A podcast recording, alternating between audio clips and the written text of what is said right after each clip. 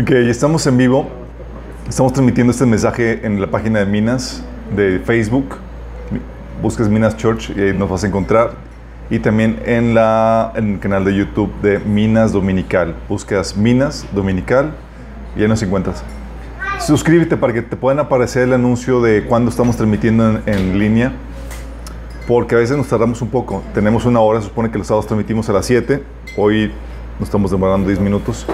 Y los martes estamos transmitiendo en teoría a las 8, pero a veces nos demoramos un poco también. Ayúdanos también a compartir el, el, el mensaje. Eh, ayúdanos a hacer el, la gran comisión. No nos está costando mucho. Nada más lo compartimos en las redes sociales y listo. Um, hoy vamos a terminar ya la sesión, la serie, chicos. Ah. Dependiendo de ti lo dudamos. Ese A no sé si sea. O fue un A de carrilla. Ya. Chicos, entre semana viene vamos a. Sí, mientras que el Señor no hable algo más, este ya es el, el final, terminamos con 10 sesiones. Pero vamos a comenzar con, con una oración, poner este tiempo en manos de Dios. Amado Padre Celestial, damos tantas gracias, Señor, por tu presencia en medio nuestro, tu amor, tu cuidado para con nosotros, Señor. Eres tan bello, tan hermoso, Padre. Señor, queremos pedirte el día de hoy que tú nos hables, hables a través de mí, Señor. Que pongas claridad en mis pensamientos y mis palabras, que se pueda transmitir tu palabra, Señor, y penetre los corazones de cada uno de los que estamos aquí y los que nos están sintonizando, Señor. Que tu palabra pueda transformar nuestros corazones a la imagen de tu amado Hijo Jesucristo. Te lo pedimos, Señor, en nombre de Jesús. Amén. Ok, hoy vamos a hablar, ya para terminar esta serie, que ha sido todo un recorrido. Oigan, el hecho de que terminemos la serie no significa que estemos, que el, que el tema ya lo hayamos exhaust, tocado, ¿cómo se dice? Exhaustivamente. Exhaustivamente, gracias. No lo hemos tocado exhaustivamente. Eh, hay mucho que aprender en el amor de Dios, no solamente la teoría, sino la práctica, porque en el día a día tú vas no solamente aprendiendo el amor de Dios, lo vas experimentando. Y la idea es que tú vayas eh, complementando la teoría con tus vivencias personales de cómo Dios se, se ha manifestado o ha mostrado el amor para contigo. Eso es muy importante porque no, no transmitimos como cristianos solamente la teoría de lo que la Biblia dice. Transmitimos una vivencia personal de cómo hemos experimentado el amor de Dios y cómo nos ha transformado. Y es algo que ustedes tienen que tener en cuenta. No solamente se trata de estudiar el amor de Dios en la Biblia, lo cual esta es una buena introducción para que ustedes embarquen en esta travesía, porque como dice Pablo, su oración era que conociéramos la profundidad, toda la dimensión del amor de Dios para que podamos, pudiéramos experim- experimentar la, plenitud que Jesús nos ofrece. Porque acuérdense lo que vimos la vez pasada. Si no sabemos cómo Dios nos ama, no vamos a experimentar el amor de Dios y nos va a pasar por encima. Y va a pasar como el pueblo de Israel, donde estaban, estaban relacionándose con el ser que es el amor en persona y vivieron amargados y resentidos y murieron al desierto porque no supieron cómo Dios los estaba amando. Y así pasa con muchos de nosotros. ¿sí? Pensamos que Dios nos está haciendo la vida de cuadritos y nos, y nos está aborreciendo cuando la verdad nos está amando. Pero el amor, la manera en como Dios nos ama, tienes que aprenderla porque nos ama a un nivel de madurez versus tu grado de, de percepción que es de niño. Y el Señor te invita a crecer para que puedas tener la dimensión de cómo Dios te ama y puedas experimentar la vo- voluntad de Dios como algo bueno, agradable y perfecto. Eso vimos la vez pasada. Yo quiero platicarles de los consentidos de Dios, los preferidos de Dios. A ver chicos, levanten las manos los que son consentidos de Dios. Ah, sí, Ok, este es un tema algo polémico con los que me gustan.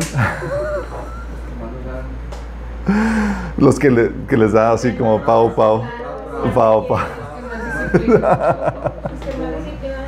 Sí, de hecho, eh, algo que platicaba con, ya no me acuerdo con quién, a veces platico con alguno de ustedes y no me acuerdo exactamente quién fue, pero, pero me queda la, la, la plática de que como Señor, estaba utilizando a alguien para reprenderlo severamente a esta persona.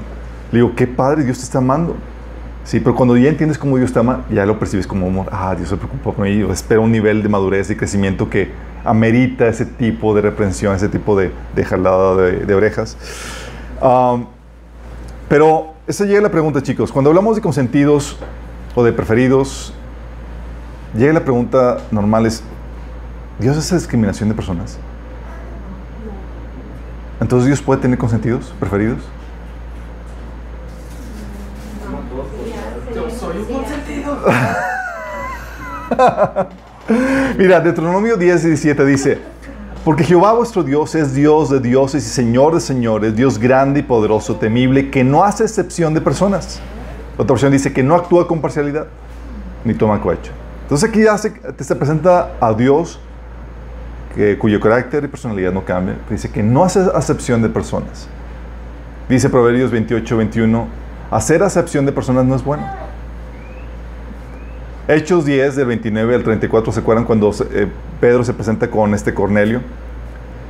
Porque mandó un, eh, un ángel, se le aparece a Cornelio y dice, oye, ve a la casa de Fulanito tal, donde se hospeda un tal Pedro y mándalo llamar. Van por Pedro, lo traen a la casa y Pedro pregunta inocentemente a Cornelio, ¿para qué me trajiste? Dice Hechos 10, 10 de 29 al 34. Ahora permíteme preguntarles, ¿para qué me hicieron venir? Cornelio contestó hace cuatro días, de, a esta misma hora, a, las 3 de la tarde, estaba yo en casa orando. De repente apareció delante de mí un hombre vestido con ropa brillante y me dijo, Cornelio, Dios ha oído tu oración y se ha acordado de tus obras de beneficencia. Por tanto, envía a alguien a Jope para hacer venir a Simón apodado Pedro, que se hospeda en casa de Simón el curtidor, junto al mar. Así que inmediatamente mandé llamar y tú has tenido la bondad de venir. Ahora estamos aquí todos en la presencia de Dios para escuchar lo que eh, el Señor te ha encomendado que nos digas. Pedro tomó la palabra y dijo, ahora comprendo que en realidad para Dios no hay favoritismos.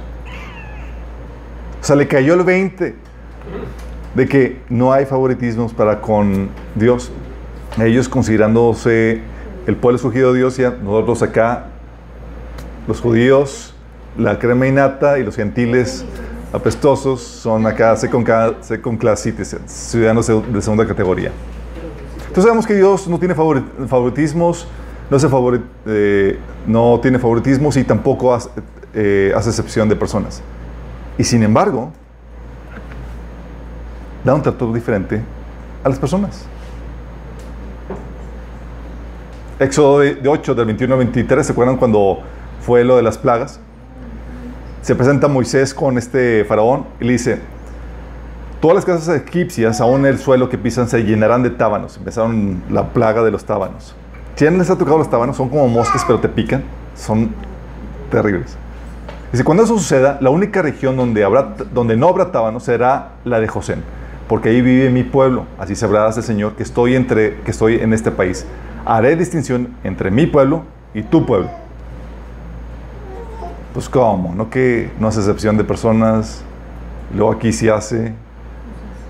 Entonces se contradice. También lo mismo dice en Éxodo 9:4, en otra plaga, dice, pero el Señor hará distinción entre el ganado de Israel y el de Egipto, de modo que no morirá un solo animal que pertenezca a los israelitas.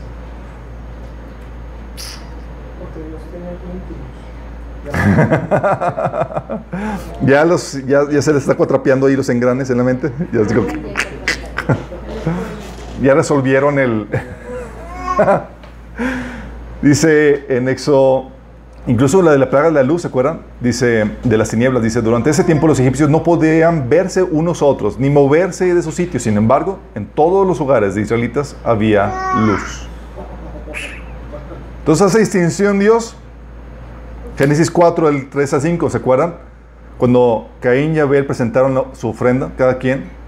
Tiempo después, Caín presentó al, Señor una ofrenda del fruto de la tierra. Abel también presentó al Señor lo mejor de su rebaño, es decir, los primogénitos con su grasa.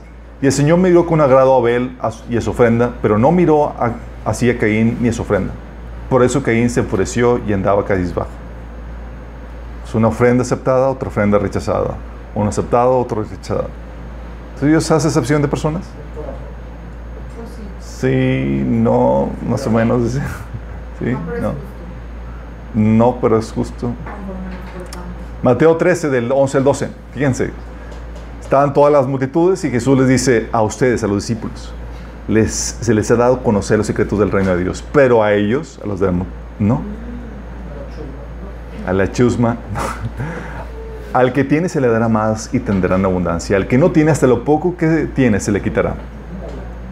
Sí.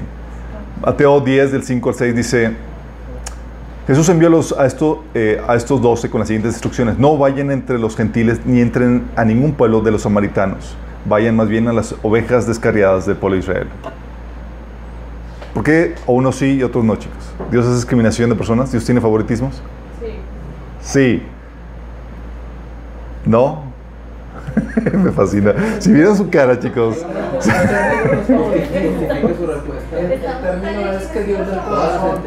Así como que... ¿Saben? Es fascinante cuando encuentras aparentes contradicciones en la Biblia.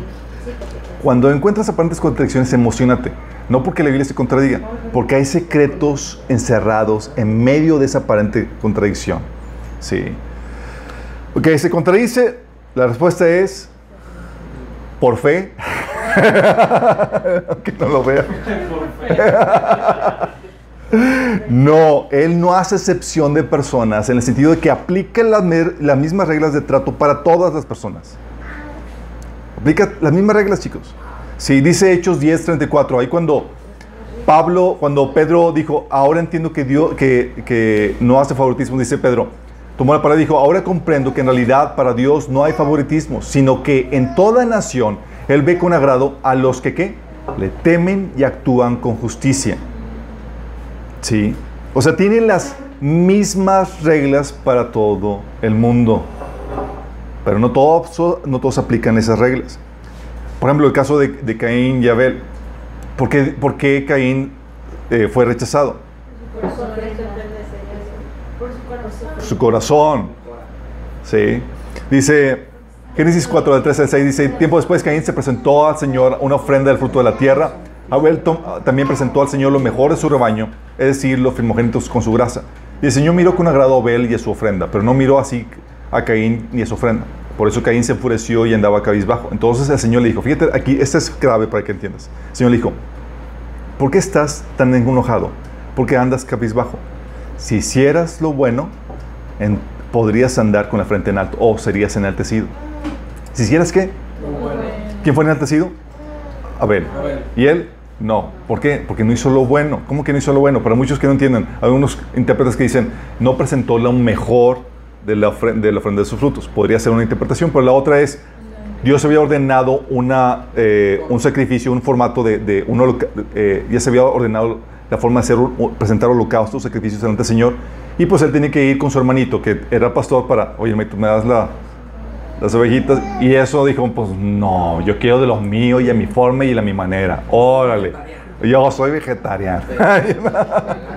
todos, de hecho, todos ellos eran vegetarianos, chicos. ¿Desde cuándo empezaron a comer carne? Hasta que establecieron la carnicería. No ah.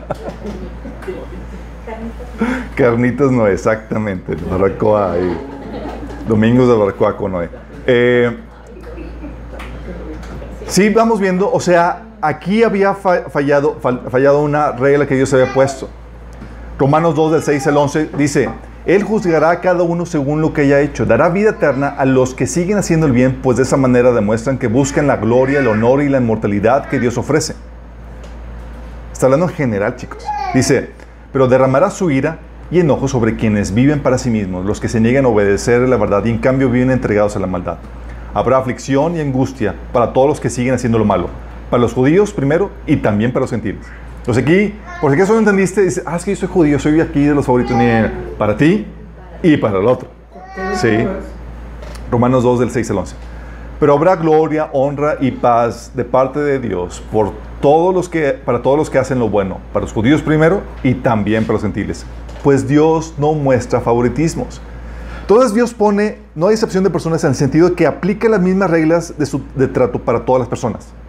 Y de acuerdo a esas reglas, Dios responde al comportamiento de cada persona, dando un trato preferencial a unos sobre otros por las reglas que, ah, que, por el comportamiento de cada uno. ¿Sí? ¿Qué botones aplicaste? Pocas palabras. Es decir, su distinción está basado en tu comportamiento. Éxodo 18, 23 al 25 dice, entonces acercó el Señor y le dijo, de veras, es la plática que estaba teniendo Abraham con Dios, ¿se acuerdan?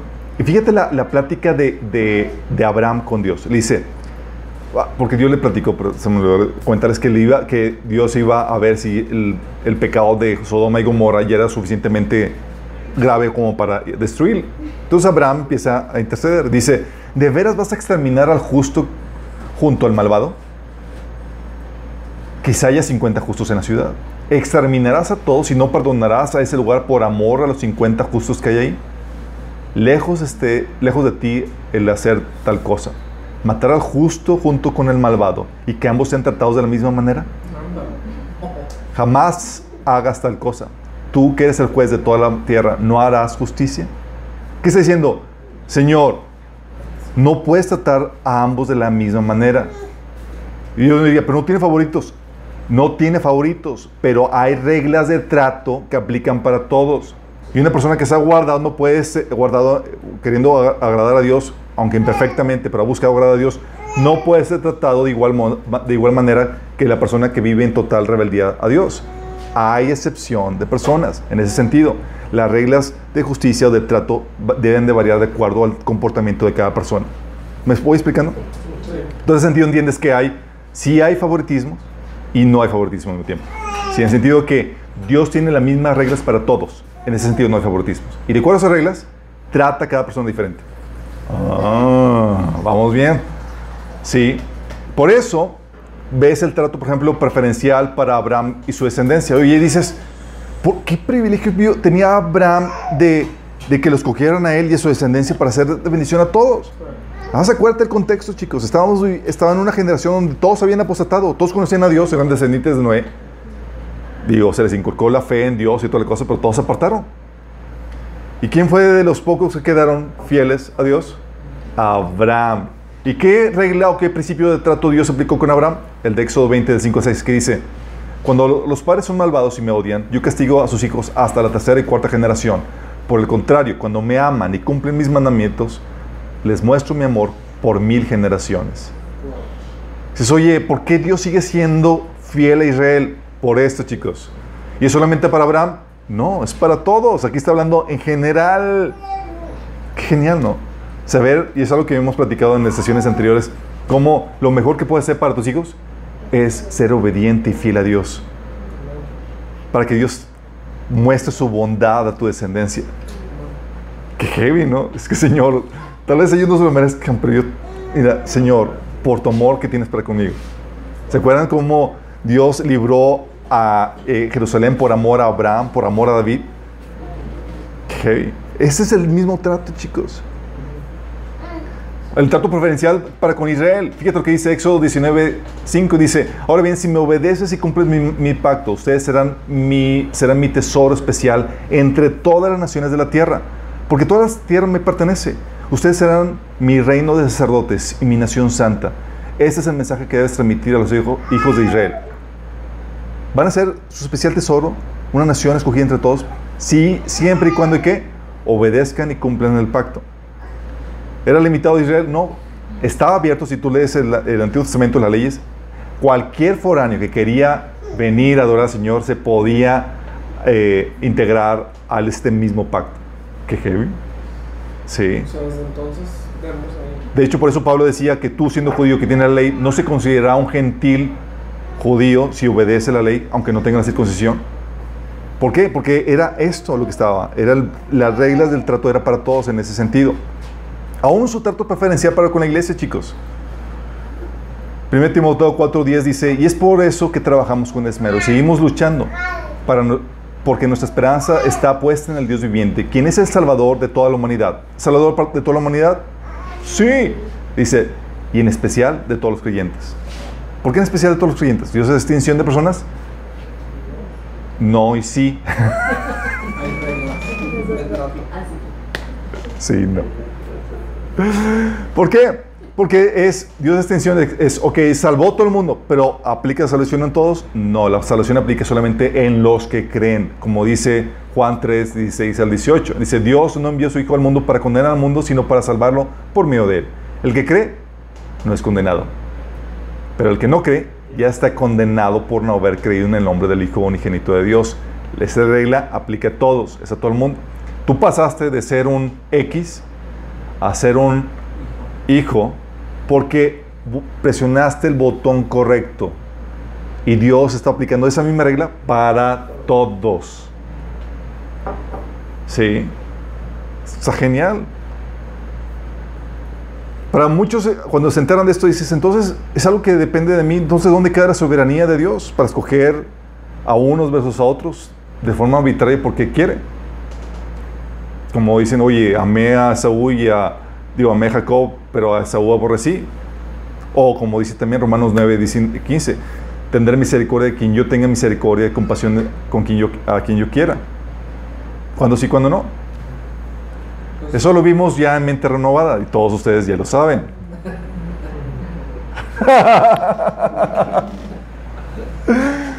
Acuérdense que la soberanía de Dios no es arbitraria, sino que obedece a su carácter, el cual no cambia. Señor dice, Jesucristo es el mismo ayer, hoy, por los siglos. Y dice también otro pasaje que en Él no hay sombra de variación. Dios no cambia, Dios tiene un carácter ya definido. No es un Dios caprichoso que hace lo que Él quiere cuando Él quiere, es obedece a su carácter. De hecho, por eso dice, Dios es fiel a su palabra. O sea, se somete a su palabra. Por eso podemos descansar en su fidelidad, en su amor, en su misericordia, porque Él no cambia. No es como que, oye, pues aborrezco los malos y, amo los justos. Y no es como que mañana a lo mejor cambió de opinión. Y qué estrés, ¿no? Capaz de que ya, pues es Dios, puede hacer lo que quiera. No, no es así como aplica esto. Qué bueno, ¿no? Él, por ejemplo, cuando dice la Biblia que, eh, que endureció a, Faraón, si algo aprendes a leer la Biblia, es que sí, Dios decidió endurecer al faraón, pero no endurece el corazón de los humanos arbitrariamente, obedece ciertos principios. ¿Cuándo endurece el corazón? Después de un continuo rechazo. Y un punto donde va contigo. ¿Sí? O cuando muestra misericordia. Pasaje que, que leímos de Romanos 9:15 que dice que tendré misericordia de quien yo quiera y mostraré compasión con quien yo quiera. Dice, parecía que es una misericordia caprichosa de que pues a ti sí y a ti no, y pero yo quiero, Señor. No, tú no.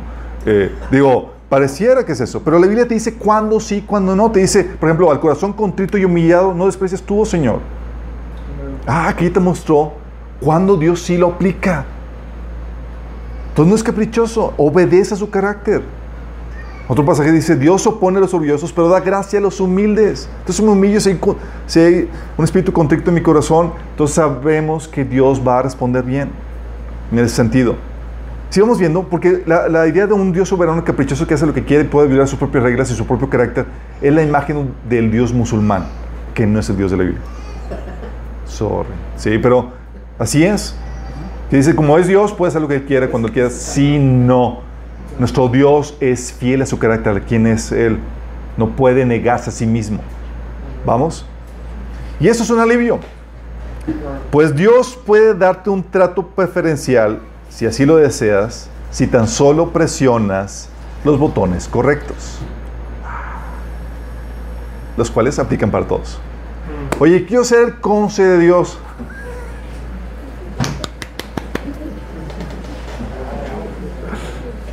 ¿Se puede? No, ya soy yo.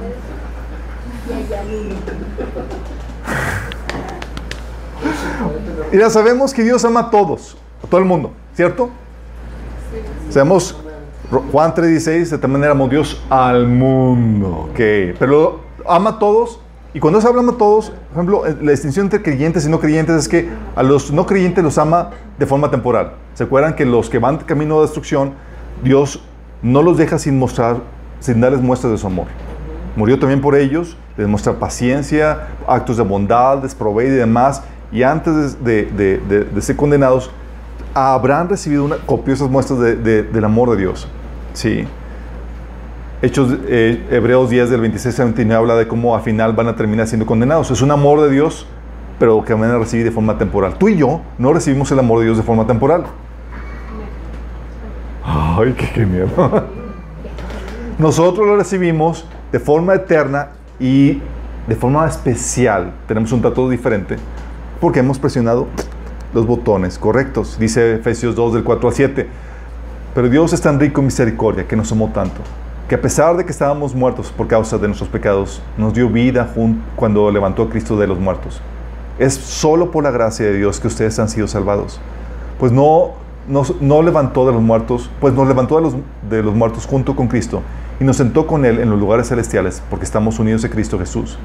De modo que en tiempos futuros, fíjate, en tiempos futuros, Dios puede ponernos como ejemplo de la increíble riqueza de la gracia, es decir, del amor y la bondad que nos tuvo, como se ve en todo lo que ha hecho por nosotros, que estamos unidos a Cristo Jesús. O sea, Dios nos quiere, ¿qué pasaje es Efesios 2 del 4 al 7? Ese famoso pasaje de Efesios 2, 8, por gracias sois salvos, no por, bueno, unos versículos antes, ¿ok? Entonces, sabemos que tenemos un trato preferencial porque hemos activado el botón correcto de la fe y el arrepentimiento que nos hace recibir el amor de Dios, sí, de una forma especial. Y aún como cristianos, chicos, entonces hay un trato especial entre el mundo, que es amado por Dios, pero de una forma diferente a la iglesia. ¿Vamos? Y aún entre los cristianos hay de tratos a tratos. Ándale, chiquito. Hay de tratos a tratos. Dice, ah, ¿te acuerdan de... El trato varía de qué botón presionas. ¿Sale? ¿Se acuerdan de la mujer que fue a los pies de Jesús y le estaba lavando los pies? Y Jesús dijo, si he llamado mucho es porque sus muchos pecados le han sido perdonados, pero a quien poco se le perdona, poco ama. Aún entre los cristianos, habemos gente que habemos, va, hay variación de cuánto amas a Dios entre nosotros. Dice Pablo que entre los apóstoles, se- él fue llamado, dice, pero entre todos, él ha trabajado más que todos ellos. Es, ah, su meche, qué onda". Y se ha desgastado más que todos ellos. ¿Te imaginas? ¿Por qué? Pues Pablo sabía que él había sido perseguido y había, dice, de todos los pecados soy el peor. Sabía que se sentía tan perdonado y tan en deuda con el Señor que se desvivía en corresponder al amor de Dios. ¿Vamos? Y eso lo- le daba un trato diferente de parte de Dios. Al punto dice que le dio una revelación a, a- Dios, digo, Dios él, que le tuvo que dar un aguijón porque se no perdía piso. Y nosotros, chicos, le amamos a Él porque Él nos amó primero. Sí, ya Él activó el amor, pero tú que tanto re- correspondes ese amor va a determinar el trato que tú recibes de Dios. Por eso dice Hebreos 6, o 10, porque Dios no es justo para olvidarse de las obras y del amor que para su gloria ustedes han mostrado sirviendo a los santos como lo siguen haciendo. Nuestro amor, la manera en que mostramos el amor de Dios va variando de cada uno. Sí, tú dices con qué auge, con, con qué ímpetu decides amar a Dios. Hay unos, por ejemplo, que son cristianos y demás, pero se avergüenza de Él en la escuela o en el trabajo y, y otros que, oh, sí, Señor, vamos a- aunque me apedreen. Sí, varía, sí. El trato. Algunos dice, dice por ejemplo, en Marcos 8:38, porque al que se avergonzara de mí y de mis palabras en esta generación adúltera y pecadora, el Hijo del Hombre se avergonzará también de él cuando venga en gloria de su Padre con los santos ángeles. Imagínate, va a haber unos cristianos como que, ay Señor, pues te van a hacer ahí el, ah, de lado. En cambio otros, dice, eh, promete que no borrará sus nombres del libro de la vida, sino que anunciará delante del Padre y sus ángeles que ellos me pertenecen. No va, o sea, hay otros a quienes Dios, a, a quienes Jesús los va a presumir. Espero que tú y yo seamos uno de ellos. Y el Señor, Él no me negó, Él está loco por mí. Le decían fanático. Le decían aleluya. Vamos viendo. Y aquí la pregunta sí. Entonces veamos que hay las, las mismas reglas de trato aplican para todos. Y eso permite, y es un alivio esto, que tú puedas aplicar o presionar los botones correctos para volverte un preferido, un favorito de Dios. Un, que recibas un trato especial. Que, que depende no de Dios porque no eres ser favorito, depende de ti. ¡Qué heavy! La pregunta es, ¿quieres ser de los preferidos de Dios? Amén, ¿no? Hay favoritos, hay personas que reciben un trato especial Sí, tú lo puedes ver, por ejemplo, entre los 12 discípulos. Entre los 12. O sea, estaban los 70 discípulos a quienes mandó predicar. Luego tenía los, los 70, ¿qué? Su círculo de 12. Y de los 12 tenías tu círculo de 3. ¿Quiénes eran? ¿Se acuerdan? Juan, Pedro y Jacob. Juan, Pedro y Jacob. Oye, estos personajes, Pedro, Jacob y Juan, eran su petit comité. ¿Tú crees que Jesús los, los escogió arbitrariamente? Como que tú me caes bien, tú no, tú, tú estás ofreciendo más. O sea, no, era, no estaba basado en apariencia, ni si estabas bonito, no. Es, si no, estaríamos ya todos bien fritos. Pero estaba basado en que estaban presionando los botones correctos. Ellos eran los que Jesús los llamaba aparte para que experimentaran la obra y la gloria de Dios de una forma única que los demás discípulos no tenían el privilegio de ver. Ellos eran los que les contaban el chisme de cosas que Jesús hacía que los demás no sabían. Por ejemplo, Marcos 5 del 37 al 42. Marcos 5 del 37 al 42 dice, no dejó que nadie le acompañara porque fue la, hija de, de Jetro que, había, que estaba muerto. Dice, uh, excepto Pedro, Jacobo y Juan, el hermano Jacob. Están los discípulos, dice, ustedes se me quedan aquí chicos, pero tú, tú y tú me siguen. ¿Te imaginas tú de los que no apuntó Jesús? Dices, Señor, yo también quiero ir. No, tú no. ¿Te imaginas? Todo dice, cuando llegaron a la casa del jefe de la sinagoga, Jesús notó el alboroto y que la gente lloraba y daba grandes, de, grandes alaridos. Entró y les dijo, ¿por qué tanto alboroto y llanto? La niña no está muerta sino dormida. Entonces empezaron a burlarse de él, pero él los sacó a todos. Tomó consigo el padre y la madre de la niña y los discípulos que estaban con él y entró a donde estaba la niña. La tomó de la mano y le dijo, Talita cum, que significa niña, a ti te digo, levántate. La niña que tenía 12 años se levantó enseguida y comenzó a andar.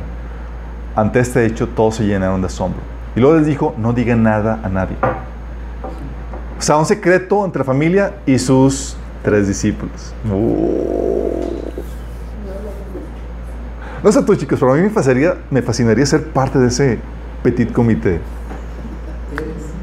Sí, de hecho, o sea, la idea es que podamos ser. Y el alivio, como les digo, es saber que depende de mí. Sino que qué, triste sería como que, Señor, otro escogiste mi no y no sé qué. O sea, es de... Es que si fuera algo arbitrario, qué terrible sería el asunto. Sí. Lo otro, por ejemplo, ellos, la, la resurrección de esta niña, eh, la hija de Jairo, también en la transfiguración. Dice en Mateo 17, del 1 al 13, seis días después Jesús tomó consigo Pedro, Jacobo y Juan, otra vez el hermano Jacob, y los llevó aparte de una montaña alta. Y se transfiguró en presencia de ellos. ¿qué haces, chicos? O sea, te invitaron a ti y te tocó ver algo que nadie más ha visto. De repente Jesús empieza a brillar como un foco. Dices, en la torre. Eh, como el sol, chicos, digo, para ponérselos en otro, porque si no. Resplandeció, dice, su rostro resplandeció como el sol y su ropa se volvió blanca como la luz. Digo, acuérdense que no había foco, no podía poner, así que, pero bueno. Dice, en ese entonces, en esto, se les apareció Moisés y Elías conversando con Jesús. Imagínate la experiencia. ¿Ves a Jesús transfigurado?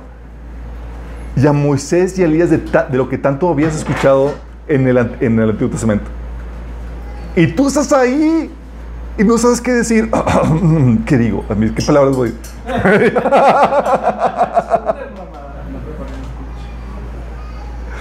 Dice, y estaban conversando, conversando con Jesús, pero le dijo Jesús, Señor, qué bien que estamos aquí.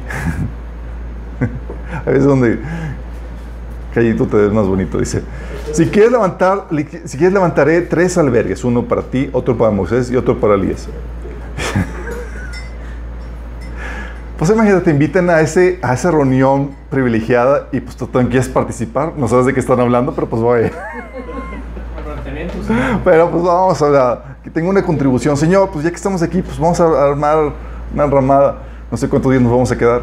Dice, mientras estaban aún hablando, pareció una nube luminosa que los envolvió, del cual salió una voz que dijo, este es mi hijo amado, estoy muy complacido con él. Escúchenlo. Al oír esto, los discípulos se postraron sobre su rostro aterrorizados. Pero Jesús se acercó a ellos y los tocó. Levántense, les dijo, no tengan miedo. Cuando alzaron la vista no vieron a nadie más que a Jesús. Mientras que bajaban la montaña, Jesús les encargó, no le cuenten a nadie lo que han visto hasta que el Hijo del Hombre resucite. ¿Te imaginas? Un secreto entre tú y Jesús y no lo puedes contar ni siquiera a los discípulos. Es como que llega contigo que este el discípulo, el discípulo Andrés o Mateo, ¿qué vieron allá? ¿Qué pasó? No te puedo decir.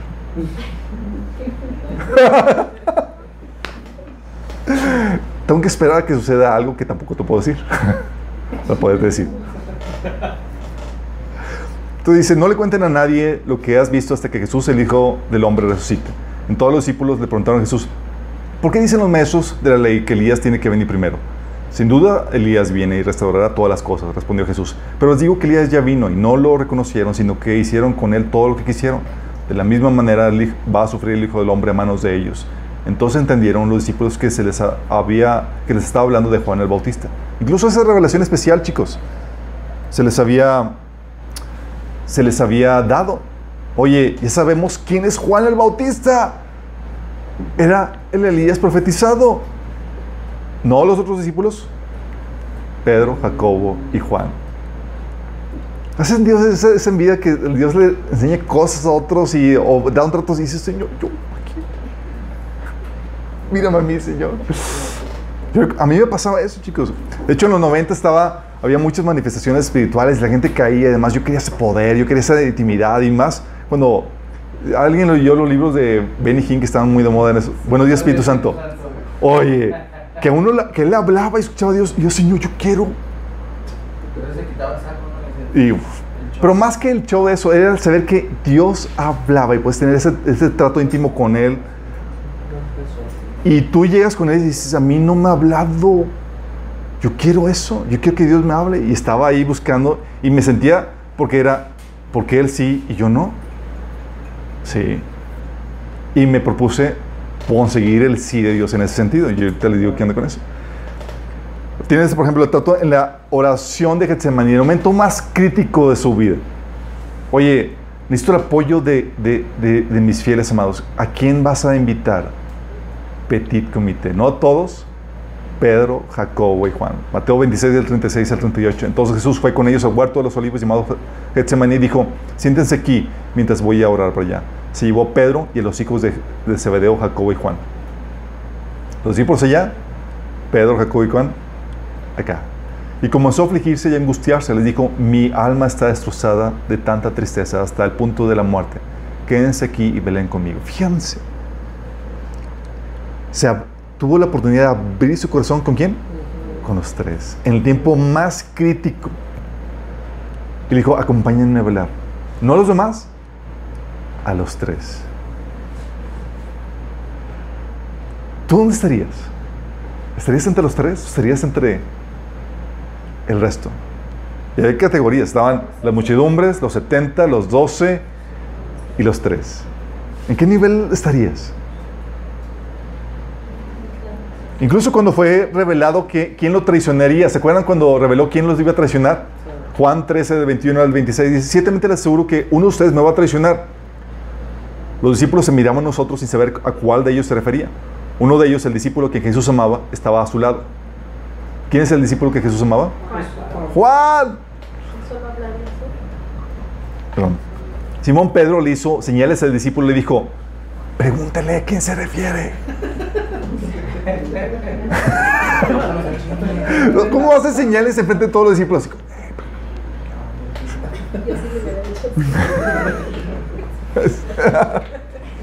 a veces mi esposa se frustra conmigo porque me habla señales en situaciones donde pues, no puedes hablar. Y yo nomás me quedo viendo así como, así con cara de, ¿what? Si no lo entiendo. Y si ella se frustra más, así. Entonces, aquí se le entendió Juan. Dice, pregúntale a quién se refiere. Señor, ¿quién es? Preguntó él reclinándose sobre Jesús. Y Jesús le dice, aquel a quien yo le dé este pedazo de pan que voy a mojar en el plato. O sea, le dijo quién iba a ser el traidor, chicos. Los demás en Babilonia y él... Pon atención. Judas, Judas. Acto seguido, mojó el pedazo de pan y se lo dio a Judas Iscariote, hijo de Simón. Aún en la resurrección, chicos, ¿Quiénes fueron los primeros que, fueron, que constataron que la tumba estaba vacía? Juan y Pedro. Juan y Pedro. ¿A quién le dijo el ángel? a- ¿Se acuerdan las mujeres? Eh, vayan y díganle A María. a los discípulos y a Pedro. Sí. Sí, el anuncio especial es como que, hey, acuérdate de Pedro. Marcos 16, 7. ¿Están sintiendo envidia de la buena? En el sentido de que, chicos, es algo que, que quiero que aspiren. O sea, ese trato especial no es único de ellos. Porque tienes, por ejemplo, el trato de Abraham. Génesis 18, del 16 al 20, dice, después de que se acuerdan que, Abraham, que Dios comió con Abraham y le dijo que iba a tener eh, Sara un hijo, y habían comido, y Dios iba rumbo a, Sodoma y Gomorra. Después de haber comido, los hombres se levantaron y miraron hacia Sodoma. Cuando salieron, Abraham eh, caminó un tramo con ellos para despedirlos. De aquí la costumbre de encaminar la gente. ¿Ocultaré mis planes Abraham? Preguntó el Señor. Ocultaré mis planes Abraham. Oh. Pues Abraham sin duda llegará a formar una nación grande y poderosa y todas las naciones de la tierra serán bendecidas por medio de él. Yo lo escogí a fin de que él ordene a sus hijos y a sus familias que se mantengan en el camino del Señor haciendo lo que es correcto y justo. Entonces yo oré por Abraham todo lo que he prometido. Fíjate el razonamiento de, de Dios. Ah, pues Abraham va a ser fiel, va a responder a todo esto. Entonces voy a abrir mi corazón con Abraham. O Moisés. ¿Se acuerdan de Moisés? Si hablamos de tratos exclusivos, Moisés, wow, que lo tenía. Éxodo 33, 11 dice, dentro de la carpa de reunión, el Señor hablaba con, Moisés cara a cara. ¿Escucharon la canción de cara a cara de... Ah, golazo. Oye, te la cantamos y como que, wow, que es el único. Moisés podía hacerlo todos los días. Ok, voy a tener mi, devocional. Pero él los estaba viendo. Se hablaba con Moisés cara a cara como alguien habla con un amigo. Wow.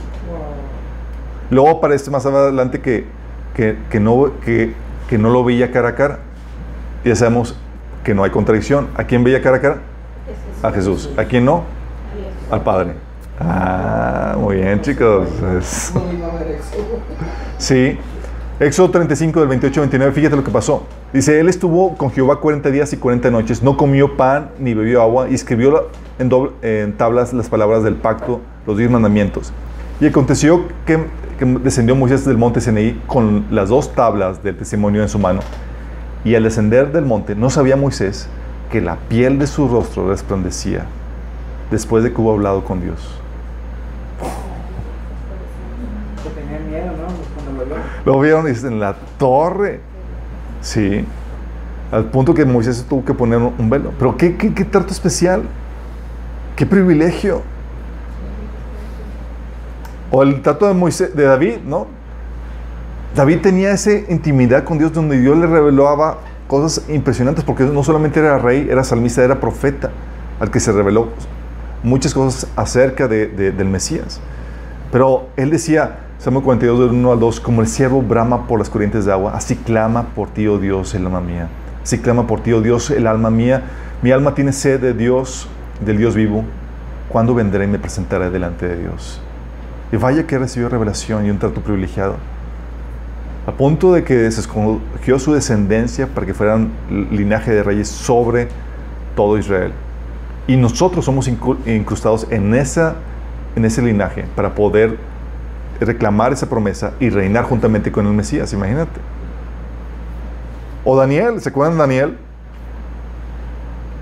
Daniel 9 del 20 al 22, por ejemplo, dice, estaba hablando y orando Daniel y confesando mi pecado y el pecado de mi pueblo Israel y derramaba mi ruego delante de Jehová, mi Dios, por el monte santo de mi Dios. Aún estaba hablando en oración cuando el varón Gabriel, a quien había visto en visión al principio, volando con presteza, vino a mí como a la hora del sacrificio de la tarde. O sea, le interrumpió un ángel, chicos. ¿A ti te ha interrumpido un ángel en tu oración? Te interrumpen tus hijos, te interrumpen tu- los telellamados, WhatsApp y demás. O sea, qué privilegio. O sea, wow, sí. interrupciones aceptadas de ese tipo. Dice, y me hizo entender y habló conmigo diciendo, Daniel, ahora he salido para darte sabiduría y entendimiento. Y más adelante dice, porque eres muy amado. ¿Qué, qué, qué, ¿No te hace sentido especial eso? O sea, qué privilegios. O Samuel, Samuel 3 del 8 al 11, ¿se acuerdan? Que dice, entonces él dice, se dio cuenta, ya es cuando estaba Samuel escuchando la voz de, Dios en la noche, se dio cuenta que el Señor estaba llamando al muchacho. Ville, acuéstate, le dijo Eli. Si alguien vuelve a llamarte, dile, habla al Señor, que tu siervo escuche. Así que Samuel se fue y se acostó en su cama. Entonces el Señor se le acercó y lo llamó de nuevo. Samuel, Samuel, habla que tu siervo escucha, respondió Samuel. Mira, le dijo al Señor, estoy por hacer en Israel algo que a todo el que lo oiga quedará retumbando en los oídos. Empezó a abrirle su corazón. A un niño incluso, pero encontró un niño fiel que podía atender a su palabra y no le iba a echar en tierra. El mismo trato de Jesús, chicos. Ustedes saben que, que el Hijo, dice Juan 1, 16 al 18, que experimentamos la gracia y la verdad por medio de Jesús porque Él está en unión íntima con el Padre. Dice que está en el seno, hablando de una intimidad que Él disfruta. Y, esa intimidad, chicos, dices, oye, pues es que es Jesús. Sí, pero ¿sabías que dice la Biblia en Juan 17, 23 que Dios te ama a ti con el mismo amor con que ama a su Hijo Jesús? ¿Estás dimensionando eso? Dices, ¿por qué Jesús lo trata diferente y a mí no? Hay botones, chicos, que se presionan. Sí. Lucas 5 dice, dice, sin embargo la fama de Jesús se extendía de modo que acudía él, acudían a él multitudes para oírlo y para que lo sanaran sus enfermedades. Pero él por su parte solía retirarse a lugares solitarios para orar. O sea, en medio del día más ajetreado, tú y yo podemos encontrar excusas para no estar con el Señor, pero él tenía su tiempo con el Señor. Sí, él sabe qué botones presionar. Y hay características que, que tienen, que tenían estos hombres que usaban de un trato privilegiado por parte de Dios. Todos ellos tenían, eran ambiciosos, fervientes por las cosas de Dios, no apáticos, no indiferentes. Deseaban ese trato especial. Y eso comienza, chicos. Oye, yo quiero ser ese privilegiado. Yo quiero que Dios me trate de forma especial. ¿Tú quieres? No, yo claro que quiero. Recuerdo cuando estaba Oye, después de que leí el libro de Buenos días con el Espíritu Santo, yo estaba llorando y yo, Señor, háblame, háblame. y estaba declarando que el Señor me hablara. ¿no? El Espíritu Santo me dijo, te voy a hablar cuando yo quiera. Ah, pues ok. o sea, yo estaba como, como niño de, como niño, como niño de que, mamá, mamá, mamá.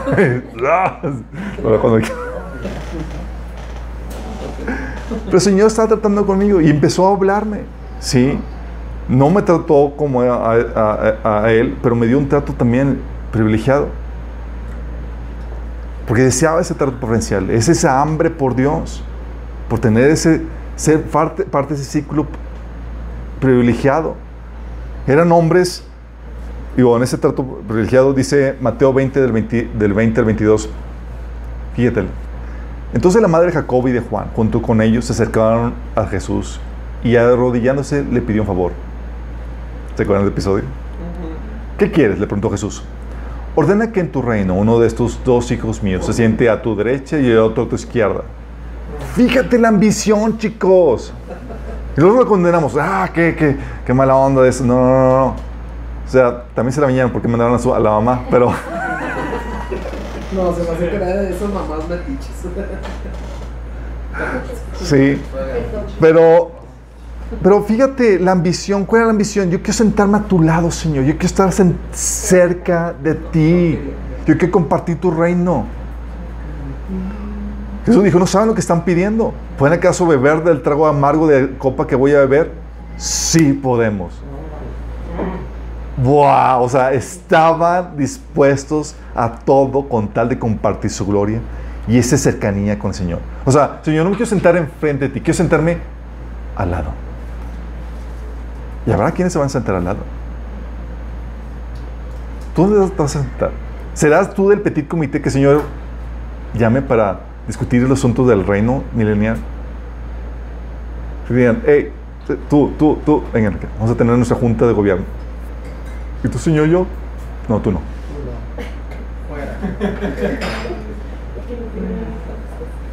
Qué heavy, ¿no? Y lo peor todo es que no va a decir, qué injusto, porque dependió de ti ese trato, el recibir ese trato, ¿no? De nadie más. ¿Estás dimensionando? Eran hombres de fe atrevidos que le creían en Dios, confiaban en Él. Mateo 14, de 28 a 29 dice, Señor, si realmente eres tú, ¿se acuerdan de Pedro? Ordena que vaya a ti caminando sobre el agua.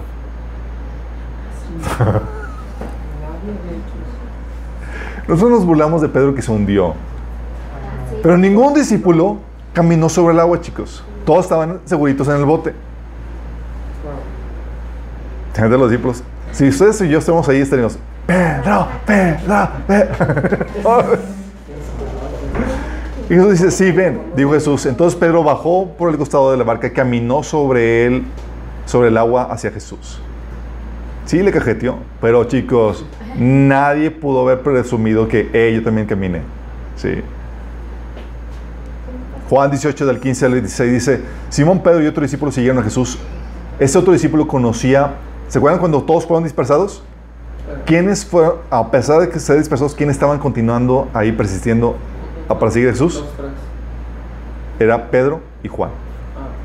Simón Pedro y otro discípulo, y el otro discípulo siguieron a Jesús. Ese otro discípulo conocía al sumo sacerdote, así que le permitieron entrar con Jesús al patio del sumo sacerdote. Pedro tuvo que quedarse afuera, junto a la puerta. Entonces el discípulo que conocía al sumo sacerdote habló con la mujer que cuidaba la puerta y ella dejó entrar a Pedro. ¿Te das cuenta? Había de discípulos a discípulos, chicos. No por, nada, no por nada Señor llamaba a unos versus otros. Confiaban en Él, eran atrevidos, creían en Dios, amaban a Dios y buscaban una intimidad con Él, tenían un amor, una devoción por Él. Dice Juan, 1 Juan 1.3, les anunciamos lo que hemos visto y oído, para que ustedes también tengan comunión con nosotros. Y nuestra comunión es con el Padre y con su Hijo Jesucristo. ¡Ey! Esta petit comité, esto que yo, o sea, Juan estuvo ahí en la transfiguración, estuvo ahí en, esos episodios únicos. Y es, lo está, está haciendo Juan, lo estamos invitando a que formen parte de ese petit comité. ¿Se acuerdan con Pedro? El Señor le dijo, hey Pedro, ¿me amas? Señor, tú sabes que te amo. Y persistió hasta el final. Porque lo que, abre el trato del Señor de forma diferente en tu vida, chicos, son estas características que te las puedo poner de otra forma.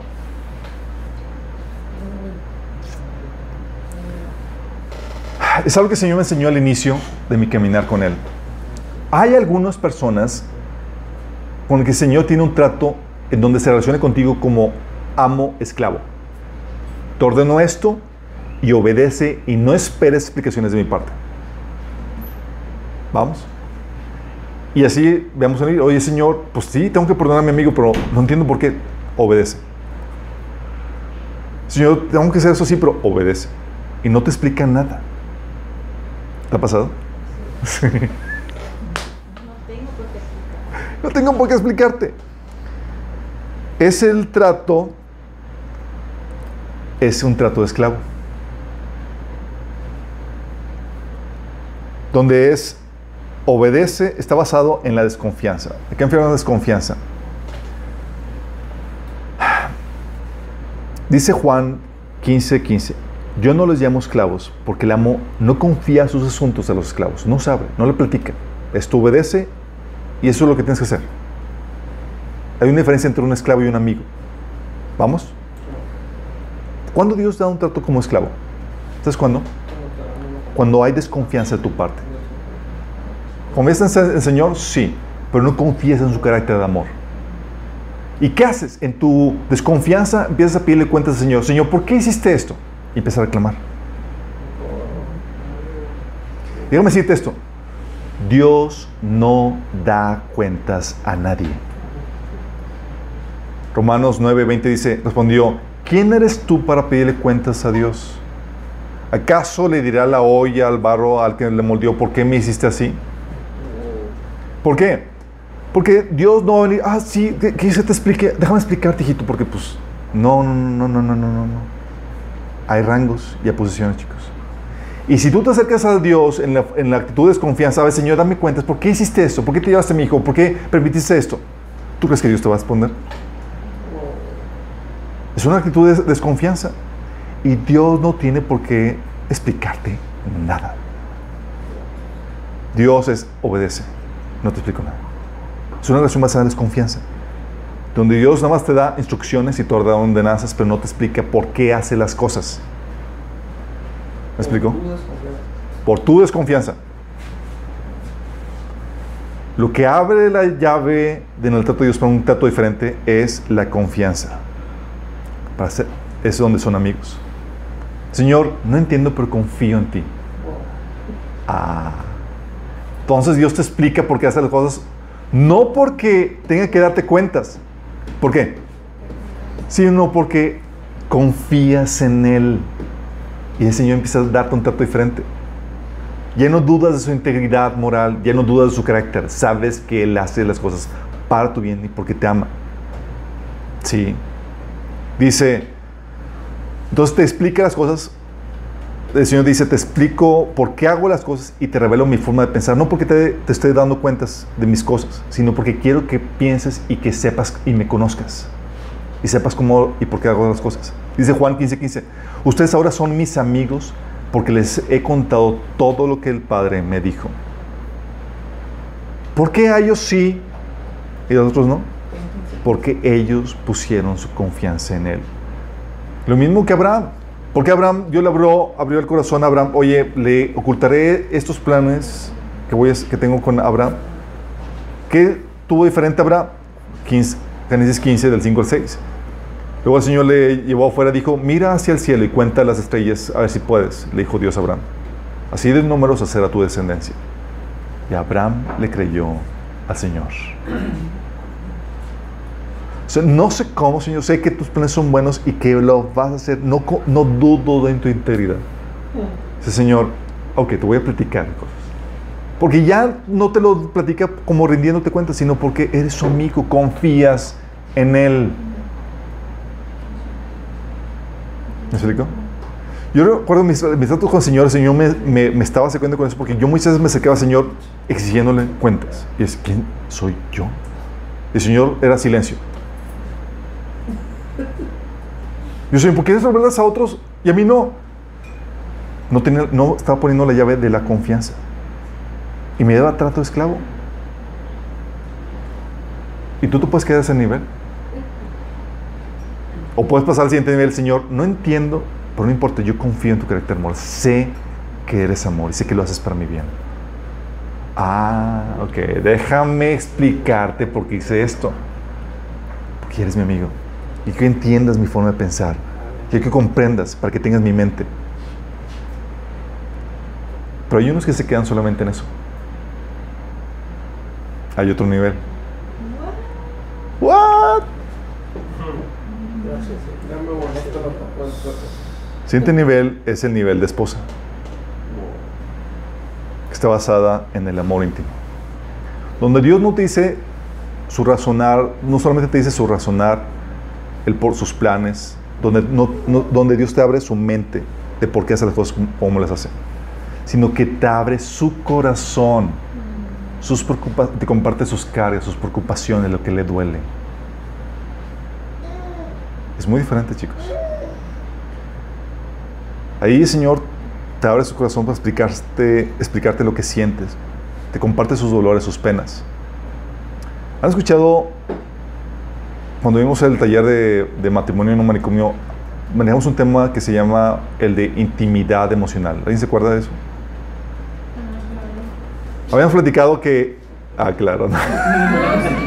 Sí, sí. Ya no sé si es, ya no sé si es burla o no, chicos. Ya, ya. Intimidad emocional. En donde Estás casado con tu, con tu esposa, sí, pero resulta que no abres tu corazón para compartir las, los anhelos, las preocupaciones, lo que te sucede internamente, emocionalmente. Pero con otra persona de afuera, empiezas a abrirte emocionalmente. Y ese es el, es el previo para una inmoralidad sexual, típicamente. Porque ahí encuentras apoyo, intimidad emocional, donde te puedes mostrar tal como eres. Y así es Dios, chicos.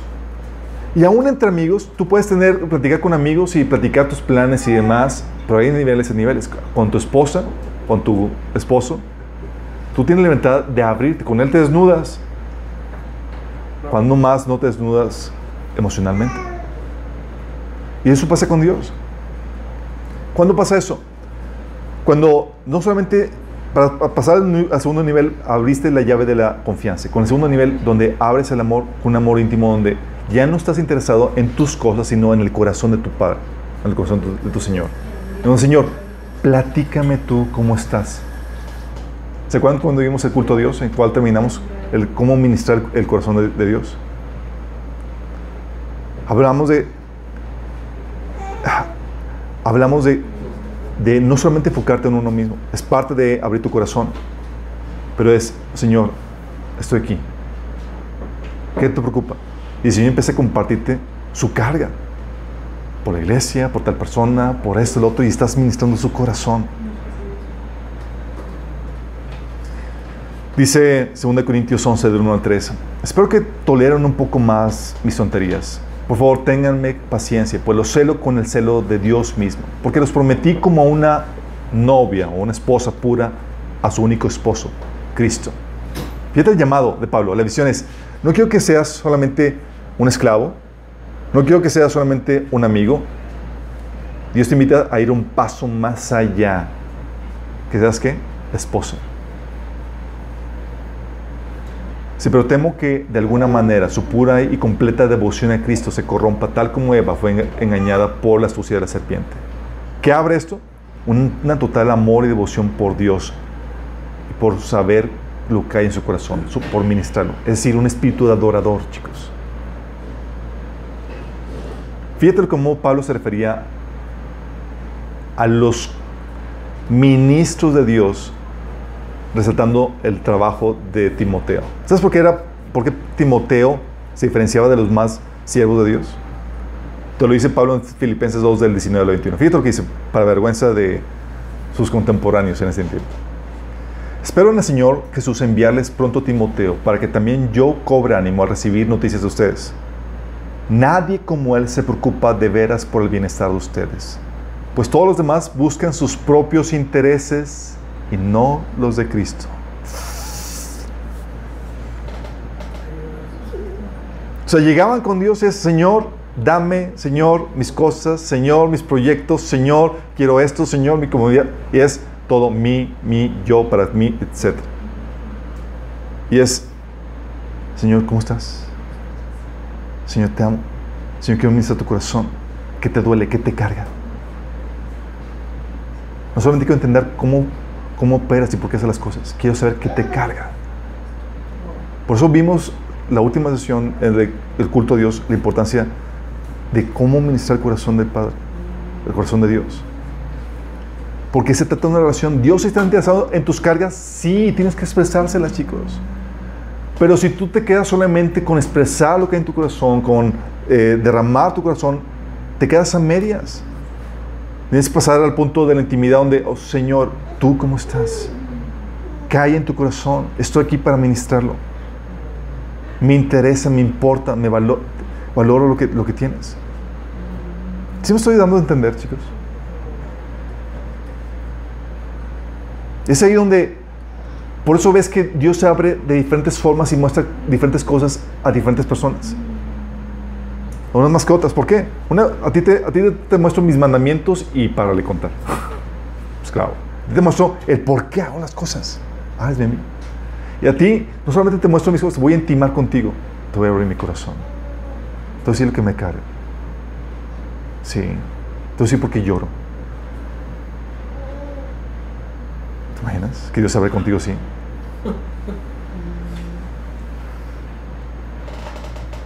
Si no tienes esto, chicos, si no te da este trato especial, ¿sabes por qué sucede que a veces Dios no te da ese trato especial?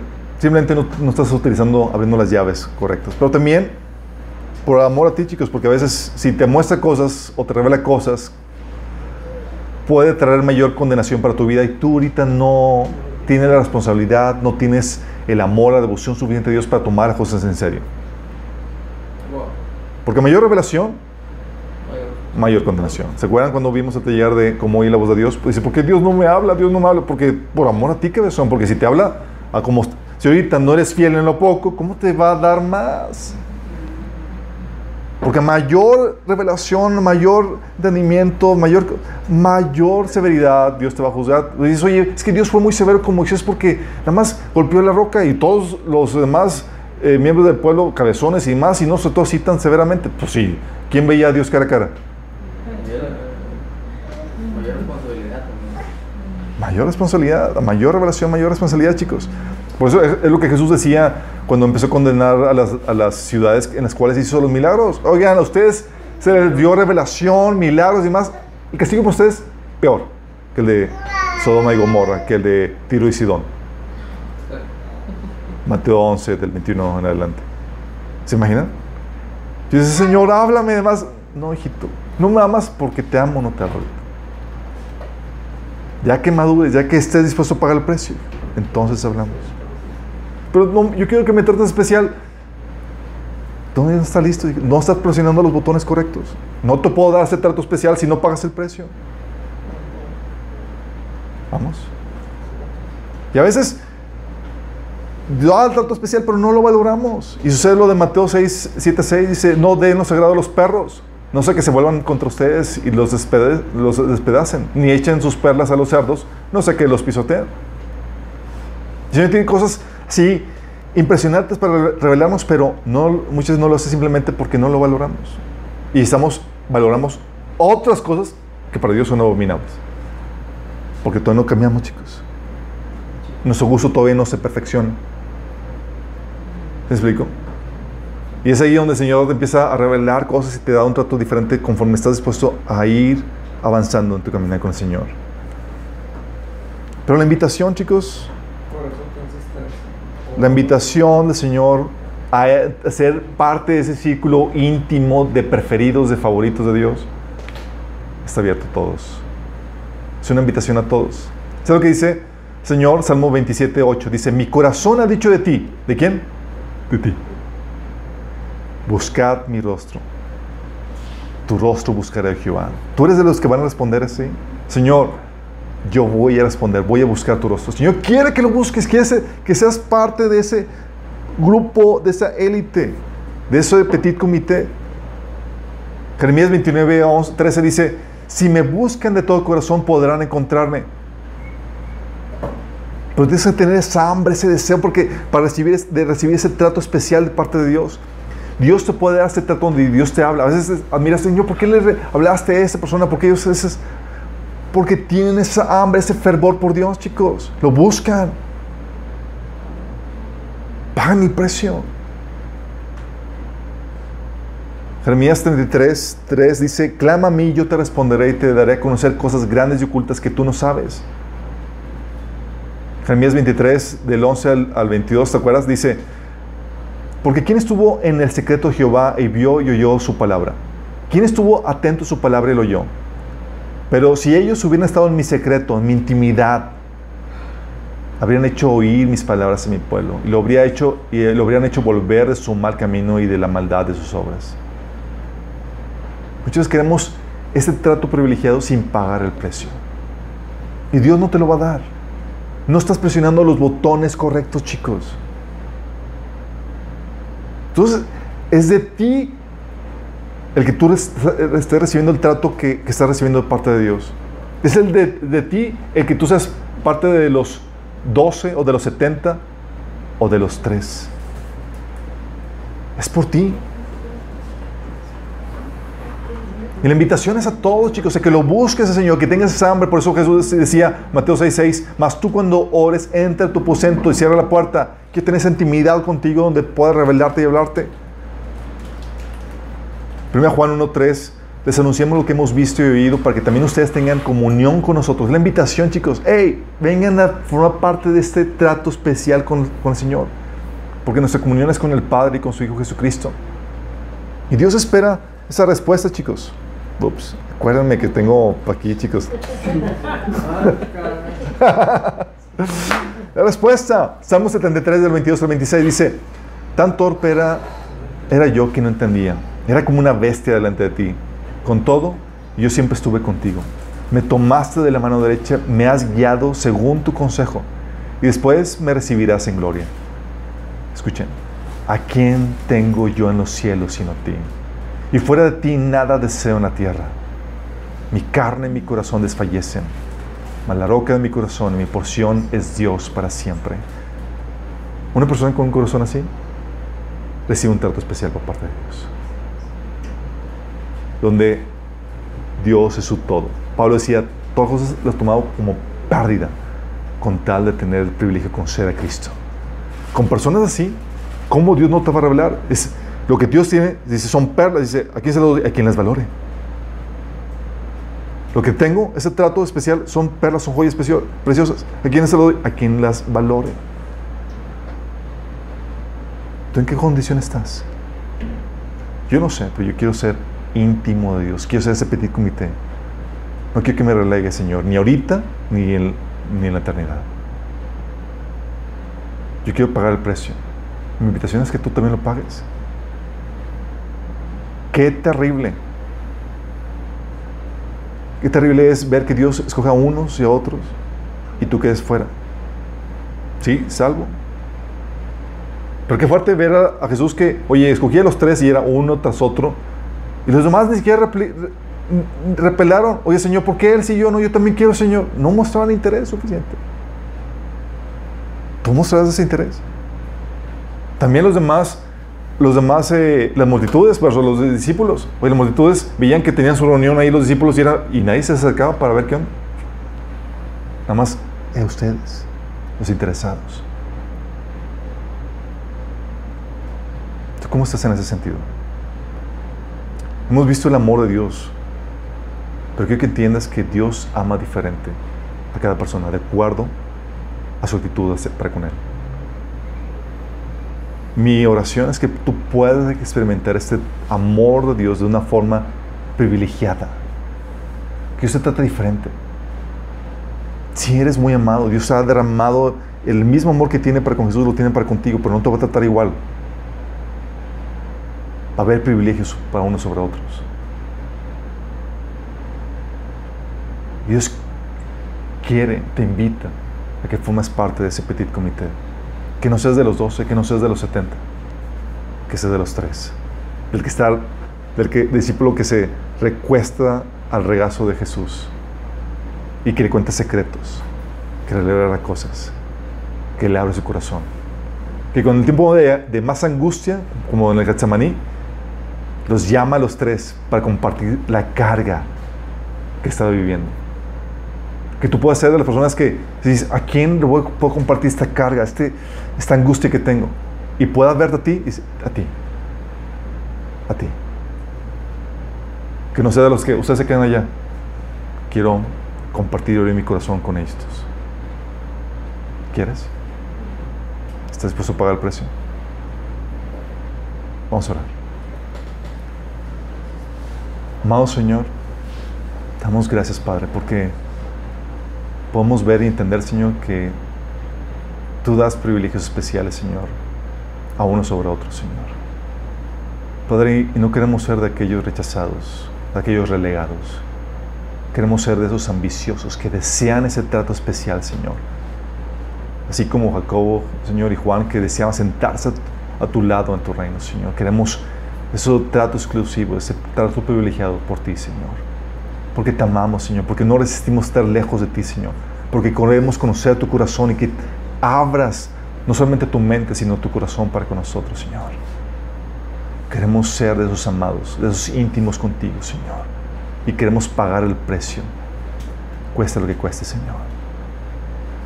Trato difícil, pruebas, dificultades, lo que sea, Señor, queremos estar contigo, Señor, porque te queremos a ti como dice el salmista, Señor, ¿quién tenemos en los cielos sino a ti?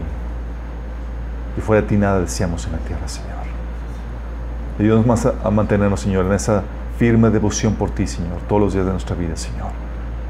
Porque estamos conscientes de que eso va a terminar el rango, la posición, lo cercano o lejano que estaremos contigo, Señor, por la eternidad, Padre. En tu nombre te lo pedimos, Señor. Amén.